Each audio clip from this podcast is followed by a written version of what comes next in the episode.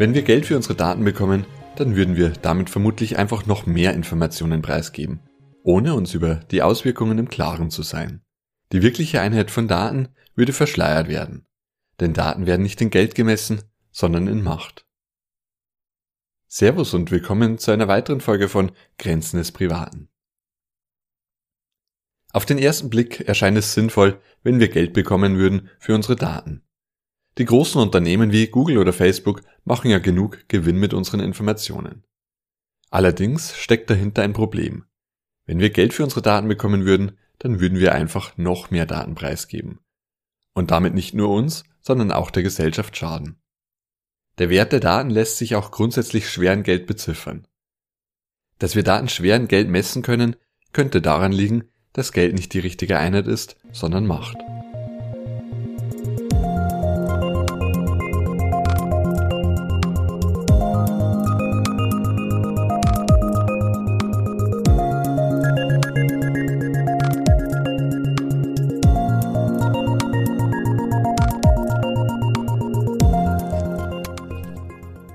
Google, Facebook, Amazon, sie alle machen Milliarden an Umsätzen, auch dank unseren Daten. Wenn wir für unsere Daten bezahlt werden würden, dann könnten auch wir von dem Geschäft profitieren. Nicht mehr nur die ganz Großen. Auf den ersten Blick wäre das also gut für uns. Und ähnliche Modelle werden auch schon umgesetzt. Der Browser Brave etwa gibt Einheiten einer Kryptowährung für das Ansehen von Werbeanzeigen aus. Wir erkennen allerdings, dass das Geschäftsmodell Daten gegen Geld nicht die Antwort ist. Ein Grund dafür ist, dass die Monetisierung von Daten dazu führen könnte, dass noch mehr Daten preisgegeben werden. Wenn wir Geld dafür bekommen, Daten preiszugeben, ist die Verlockung groß, das auch zu tun. Denken wir etwa an Kundentreueprogramme. Für ein paar Angebote oder Preisnachlässe geben wir Informationen über uns bekannt. Als einzelne Person stellen wir unser individuelles Interesse in den Vordergrund. Wir als Person bekommen einen geldwerten Vorteil. Wir wissen aber, dass Datenschutz und Privatsphäre ein gemeinschaftliches Interesse ist. Das heißt, dass die Daten, die wir preisgeben, auch anderen Personen zum Nachteil werden können. Denken wir wieder an die Korrelation von Daten. Daten, die über uns bekannt sind, können mit Hilfe anderer Datensätze weitreichende Folgen haben. Wenn wir aber ein paar Euro mit Kundentreuprogrammen bekommen, denken wir nicht an die Folgen, die unser Verhalten für die Allgemeinheit hat. Der geldwerte Vorteil leitet uns dazu an, mehr Informationen bekannt zu geben. Andererseits kann die Monetisierung von Daten uns auch dazu zwingen, Daten bekannt zu geben. Insbesondere Personen, die finanziell nicht gut aufgestellt sind, sind möglicherweise zur Preisgabe verpflichtet, wenn sie dafür einen geldwerten Vorteil erhalten. Privatsphäre wird damit zum Luxus für den, der es sich leisten kann. Als Grundrecht sollte Privatsphäre aber für alle bestehen und nicht durch finanzielle Anreize aufgeweicht werden. Auch in diesem Fall würden dann eben Informationen preisgegeben, nur weil wir für Daten mit Geld belohnt werden. Es stellt sich auch die Frage, welche Entlohnung denn überhaupt angemessen wäre. Denn der Wert unserer Daten ist schwer zu beziffern. Wenn wir nach konkreten Zahlen suchen, wie viel unsere Daten denn wert sind, dann finden wir in einem Artikel der New York Times folgende Werte zwischen 5 und 20 Dollar pro Monat. In einem Artikel der Washington Post lesen wir einen Wert von etwa 7 Dollar für Facebook-Nutzer. Dabei wurden die Gewinne des Unternehmens durch die Nutzerzahl geteilt und das ergab eben diesen Wert. Diese Betrachtung ist aber etwas verkürzt, denn erstens entsteht der Wert nicht nur bei den Nutzern. Wenn wir unsere Informationen isoliert betrachten, dann sind sie für Unternehmen nicht viel wert. Erst durch die Kombination mit weiteren Daten und dank Algorithmen werden die Informationen wertvoll. Dann kann beispielsweise vorhergesagt werden, was wir als nächstes machen oder vorhergesagt werden, wie unsere Gesundheit durch unsere Lebensweise beeinflusst wird. Erst durch ein Programm, einen Algorithmus, kann uns Werbung gezeigt werden, wenn wir am anfälligsten dafür sind. Das heißt, dass ein Teil des Werts erst dadurch entsteht, dass unsere Daten gesammelt werden, dass sie gebündelt werden und dass sie verarbeitet werden. Somit sind auch die Unternehmen an der Wertentstehung mitbeteiligt. Und außerdem zielt die Betrachtung auf ein Jahr ab. Das heißt, dass die Nutzer für dieses Jahr diese Summe bekommen. Wie wir aber wissen, sind Daten im folgenden Jahr nicht einfach weg. Das heißt, dass auch Daten ehemaliger Nutzer noch verwendet werden können, diese fließen in eine solche Betrachtung aber nicht mit ein. Ein Beispiel wäre Amazons Alexa. Die Spracherkennung wird mit Nutzerdaten trainiert und wird somit immer besser. Die Summe der gesammelten Daten ist relevant, nicht aber wann die Daten gesammelt wurden. Das heißt auch hier, dass sich der Wert für das Unternehmen steigern würde, wenn neue Nutzer hinzukommen, egal ob alte Nutzer ausscheiden. Die alten Nutzer würden nach so einer zeitlichen Betrachtung aber nicht davon profitieren. Daten verbrauchen sich aber nicht, anders als etwa Öl. Und auch hier wieder, ein Wert entsteht auch bei den Nutzern, die keine Daten bekannt gegeben haben, weil eben durch die Daten anderer Leute auf sie Rückschlüsse gezogen werden können. Dieser Nutzer würde dann aber leer ausgehen. Mehr oder weniger. Denn im Grunde bekommen wir tatsächlich eine Gegenleistung. Denken wir an Google Maps. Früher musste man sich ein Navigationsgerät zulegen, eventuell die enthaltenen Karten aktualisieren, all das hat Geld gekostet.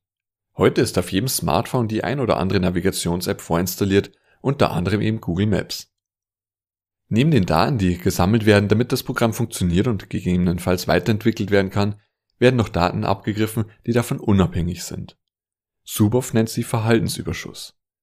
Dieser Verhaltensüberschuss ist im Grunde der Preis, den wir zahlen für das Programm. Was das aber genau bedeutet, das wissen wir nicht. Wir wissen nicht, welchen Geldwert unsere Daten haben, die wir monatlich für den Navigationsdienst hergeben. Und ein solcher Geldwert ist auch gar nicht notwendig. Wie wir gesehen haben, ist es gar nicht sinnvoll, unsere Daten ein Preisschild aufzudrucken. Im Grunde ist der Wert der Daten an sich gar nicht monetärer Natur. Unternehmen wie Google oder Facebook, die von unseren Daten profitieren, haben eine extrem hohe Unternehmensbewertung. Das heißt aber nicht, dass die Daten, die sie besitzen, so viel wert sind, sondern eher, dass die Macht, die sie haben, diesen Wert erzeugt. Die Fähigkeit mit Werbung, mit Verhaltenssteuerung nicht nur Individuen, sondern auch Gesellschaften zu beeinflussen. Wahlen und Referenden. Der monetäre Wert würde Daten zu einem handelbaren Gut herabstufen. Wir sehen aber, dass Daten viel mehr sind als das. Das Geschäftsmodell Daten gegen Geld würde nicht nur unsere Grundrechte aufweichen, sondern auch über die wahre Einheit von Daten hinwegtäuschen. Daten sind nicht in Geld zu messen, sondern in Macht. Und je mehr Daten wir haben, je mehr Daten ein Unternehmen hat, desto mehr Macht hat es auch. Es sollte uns bewusst werden, was mit unseren Daten gemacht werden kann was es für uns und unsere Gesellschaft bedeutet, wenn wir Informationen preisgeben und welche Auswirkungen die Informationspreisgabe haben kann. Wenn wir Daten einen Geldwert geben, dann würden wir den wahren Wert der Informationen in den Hintergrund stellen. Statt also Geld für unsere Daten zu bekommen, sollten wir unsere Privatsphäre stärken. Einerseits durch die Informationen, was mit unseren Daten gemacht werden kann. Das heißt, dass wir wissen sollten, wie wir beeinflusst werden, wie die Informationen, dass wir zweimal in der Woche ein Bier trinken, konkret verwendet wird, damit wir uns vorstellen können, was mit unseren Informationen wirklich passiert. Zeitgleich sollten wir bedenken, dass Daten nicht verbraucht werden können. Daten bestehen fort, werden kombiniert mit neuen Daten, verschwinden aber nicht einfach. Auch das sollten wir berücksichtigen. Genauso wie dass unsere Daten, die Daten eines Individuums, auch für die Allgemeinheit verwendet werden können. Im Grunde wäre es sinnvoll, unsere Privatsphäre auch rechtlich nochmals zu schützen. Damit würde im Ergebnis auch die Macht von Unternehmen begrenzt werden. Haben sie weniger Daten und dürfen sie bestimmte Daten nicht verwenden, dann würden sie in ihrer Macht beschränkt, was für uns durchaus wünschenswert wäre. Denken wir wieder an den Lösungsansatz von Willis. Die Abschaffung von personalisierter Werbung. Uns würde damit nicht viel abgehen, Unternehmen würden aber die Möglichkeit verlieren, uns zu beeinflussen also Macht verlieren. Und zeitgleich würde ein Anreiz zur Datensammlung genommen werden.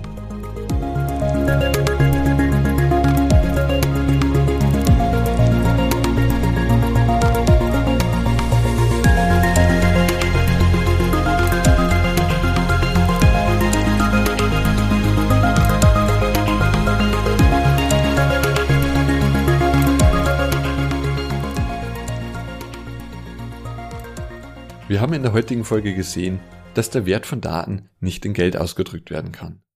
Überlegungen dahingehend, dass wir für unsere Daten entlohnt werden, etwa mit Kryptowährungen oder mit anderen Geldwerten Vorteilen, sind nicht wirklich von Vorteil für uns. Einerseits deswegen, weil wir dann, wenn wir Geld für unsere Daten bekommen, vielleicht auch mehr Daten preisgeben. Damit würden wir aber vor allem auch der Gemeinschaft schaden. Manch einer wäre vielleicht sogar gezwungen, Daten preiszugeben, um dafür Geld zu erhalten. Es würde sich damit auch die Frage stellen, wie viel unsere Daten denn wert sind, in Geld ausgedrückt. Und diese Frage ist kaum zu beantworten, weil die Informationen kollektiv betrachtet werden müssen. Sie wirken sich auch auf andere Personen aus und der Wert der Daten entsteht nicht nur beim Individuum. Auch Unternehmen sind an der Wertschaffung beteiligt, sie verarbeiten die Daten erst. Das Modell Bezahlung für Daten würde schließlich auch über die wahre Einheit von Daten wegtäuschen. Daten sind nicht in Geld zu messen, sondern in Macht. Mit Daten können wir als Individuum beeinflusst werden, etwa um bestimmte Produkte zu kaufen, aber auch als Gesellschaft, etwa um Wahlen zu beeinflussen. Dieser Einfluss ist der Ausdruck von Macht. Wichtig wäre es dementsprechend, dass wir wissen, welche Daten gesammelt werden, was mit unseren Daten möglich ist. Würde der Datenschutz weiter gestärkt, könnte so die Macht von Unternehmen beschränkt werden und im Umkehrschluss unsere Privatsphäre gestärkt. Ich freue mich, dass ihr dabei wart. Bis zum nächsten Mal. Macht's gut.